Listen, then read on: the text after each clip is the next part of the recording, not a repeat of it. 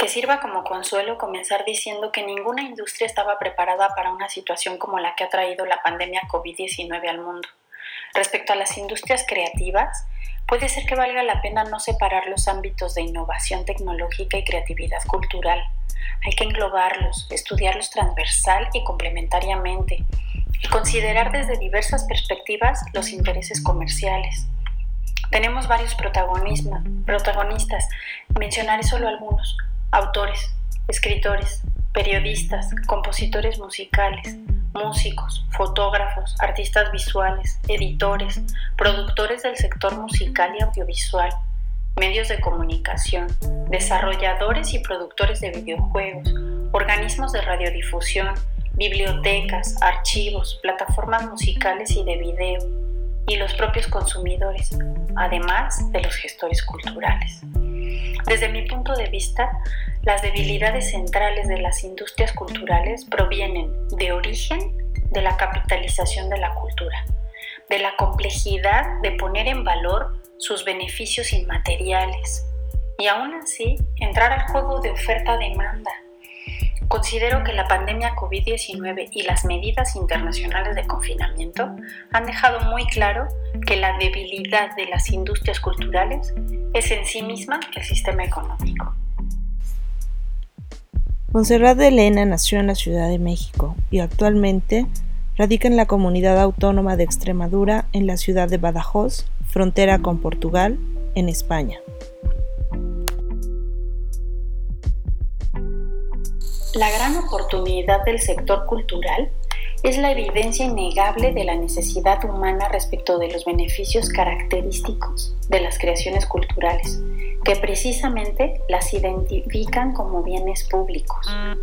La rápida reacción de diversos actores del sector cultural, la subida al tren de las TICs, algunos con antelación y algunos sobre la marcha, ha potenciado tanto la, visibilidad y accesibilidad a las creaciones culturales como la buena relación y potencialidad de la relación cultura-TICS. Considerando que la función de los gobiernos respecto de la organización económica de las industrias creativas y los derechos de autor consiste en organizar y garantizar en la práctica la legislación pertinente y su aplicación para que el sistema de protección del derecho de autor sea exitoso, así como regular, por un lado, las industrias mediante la aplicación del marco jurídico que ordena la competencia y vela porque los creadores obtengan una porción equitativa de los ingresos que se derivan del derecho de autor. Y por otro lado, las sociedades de gestión colectiva, a quienes los gobiernos nacionales de diversos países permiten y conceden monopolio de facto, y a las que deben y pueden controlar y supervisar en sus funciones de concesión de licencias para las que los titulares de derecho de autor les haya dado autorización, vigilancia del uso de las obras y cobro de ingresos derivados de ella, y la distribución de los ingresos recaudados en calidad de regalías entre los creadores afiliados a esta entidad de gestión. Me parece un momento ideal y oportuno para generar un diálogo con miras de cambio. El sistema socioeconómico mundial no debe recuperarse, debe transformarse y la organización económica del sector cultural y sus industrias creativas necesitan reinventarse, exigiendo cambios legislativos y mayor consideración en las políticas públicas. Monserrat Elena es licenciada en Derecho por la Facultad de Derecho de la UNAM en México y tiene un máster en gestión cultural por la Universidad Carlos III de Madrid, España, y otro máster en psicopedagogía escolar, social y laboral por la Universidad Internacional de La Rioja en México. Además de su trabajo como abogada y gestora cultural, Montserrat de Elena también se ha desarrollado en la producción de fotografía artística y publicitaria, así como en otros trabajos de ejecución creativa, y de práctica profesional para las artes. También ha participado en la administración pública como jefa del Departamento Jurídico Administrativo del CENART en la Ciudad de México y ha trabajado en diferentes instituciones educativas en el desarrollo de herramientas pedagógicas para la formación en las artes.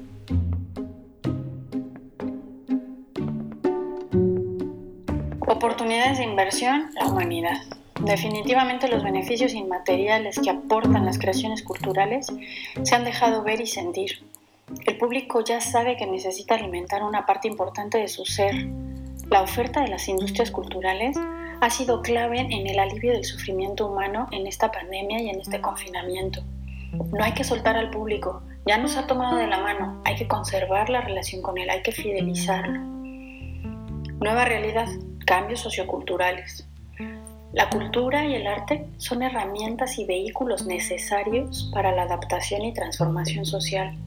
Generemos un nuevo diálogo en torno a las políticas culturales. Exijamos consideración y protagonismo en las políticas públicas por parte de las políticas culturales. Habilidades, primero que nada la resiliencia, adaptarnos y hacernos más fuertes. El vínculo amoroso entre cultura y TICs Desarrollemos habilidades tecnológicas y digitales. Enfoquémonos en la accesibilidad. Quisiera pensar que podemos intentar apostar por llegar a todo el mundo, llegar a más personas, que las brechas socioeconómicas digitales no nos detengan.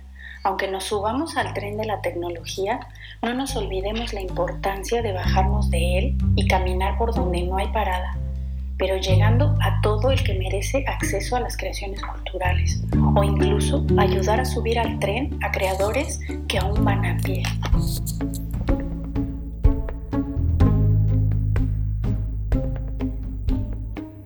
Antes de dar respuesta a las tres preguntas, Montserrat nos había compartido dos conceptos que cree que son importantes para todos los que estamos en el sector creativo y que podamos al tenerlos dimensionar la capacidad y la fuerza que estos conceptos de manera legal tienen sobre nuestra forma de producir, distribuir y difundir las obras, las ideas, los talleres, los cursos y todos los productos que en este momento estamos vehiculizando a través de las tecnologías de la información y la comunicación que ella las ha mencionado hasta ahora como TICs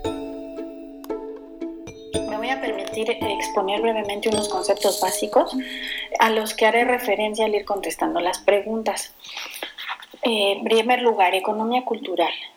Eh, estudia la interacción entre el valor cultural y económico y su efecto en las industrias creativas. Estudia la importancia de los bienes y servicios culturales en el desarrollo de la sociedad y sus cualidades y otras características incluidas en las políticas públicas. Estudia la relación entre costos y beneficios de los intereses contrapuestos subyacentes en el derecho de autor, el uso de los productos culturales por los consumidores y los hábitos de estos consumidores. Industrias creativas. Este es otro. Toda producción cultural o artística en vivo o producida como una unidad individual utilizan la cultura como material y tienen una dimensión cultural aunque su producción sea principalmente funcional. Y en una tercera parte, Montserrat nos propone que leamos la importancia que tienen los derechos de autor como un bien público. Las creaciones culturales tienen algunas características propias de los bienes públicos, de los que son de todos. Por ejemplo, se difunden de una manera indivisible y aportan a la comunidad beneficios culturales, sociales, económicos, creando sentido de identidad, generando valores sociales. Miren la importancia de este punto.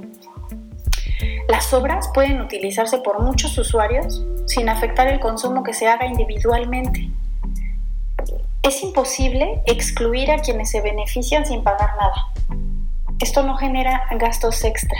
El que alguien no pague eh, por, el, por, acceder o, por el beneficio de esto no genera gastos extra. Y se reconoce su importancia pública o social y la necesidad de que se pueda acceder a ellas, es decir, a una parte del derecho de autor sin cargo alguno. Qué importante es que desde este punto de vista se reconoce la importancia pública o social de los derechos de autor, bueno, en realidad de las creaciones culturales.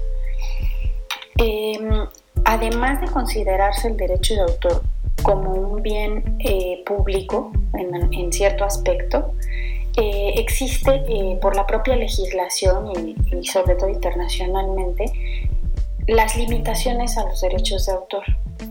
Es decir, hay una libre Y en esta parte, Montserrat nos va a hablar de la importancia de utilizar con libertad los productos de otros autores.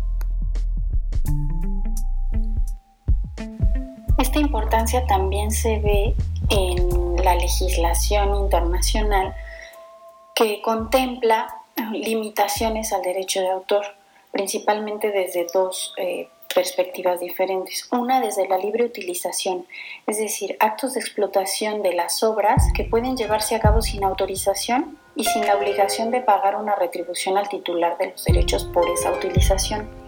Yo puedo utilizar alguna obra para ciertos casos concretos que están contemplados en la legislación internacional, local e internacional, en los que yo no necesito que me autoricen a utilizarlos y en los que no estoy obligado a pagar ninguna retribución al titular de los derechos por ese uso.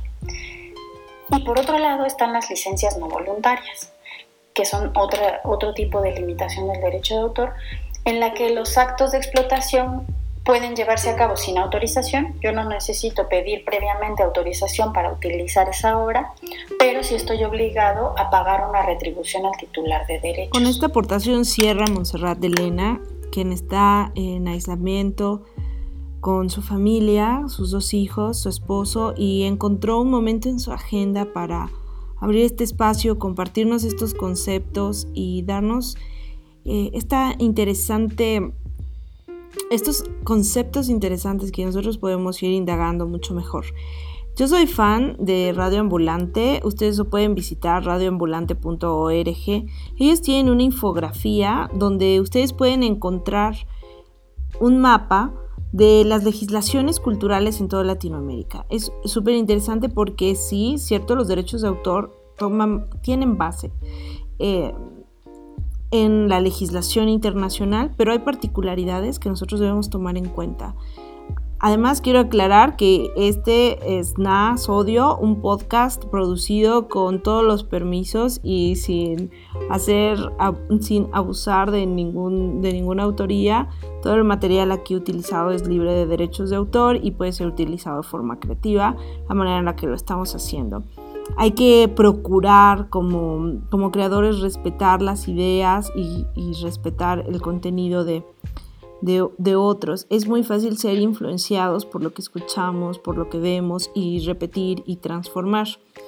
Eh, lo hacemos de manera consciente o inconsciente. Cuando sea de manera inconsciente, no olvidemos nombrar y dar el crédito a quien le corresponda. Y eh, de manera inconsciente, bueno, nosotros casi siempre estamos reproduciendo esto de lo que nos alimentamos, lo que, de lo que alimentamos nuestros ojos, nuestros oídos y nuestro sentir nosotros estamos creando o estamos diseñando o estamos concibiendo nuevas ideas y proyectos. Por lo demás, eh, espero que no se pierdan el próximo episodio. Es de una oaxaqueña de corazón radicada ahora en Suecia. Va a ser sumamente interesante que platiquemos con ella las concepciones que tiene al trabajar con la diáspora mexicana en otras latitudes. Este es un podcast producido por Proyecto Mecenas para el servicio de la comunidad creativa. México, mayo 2020.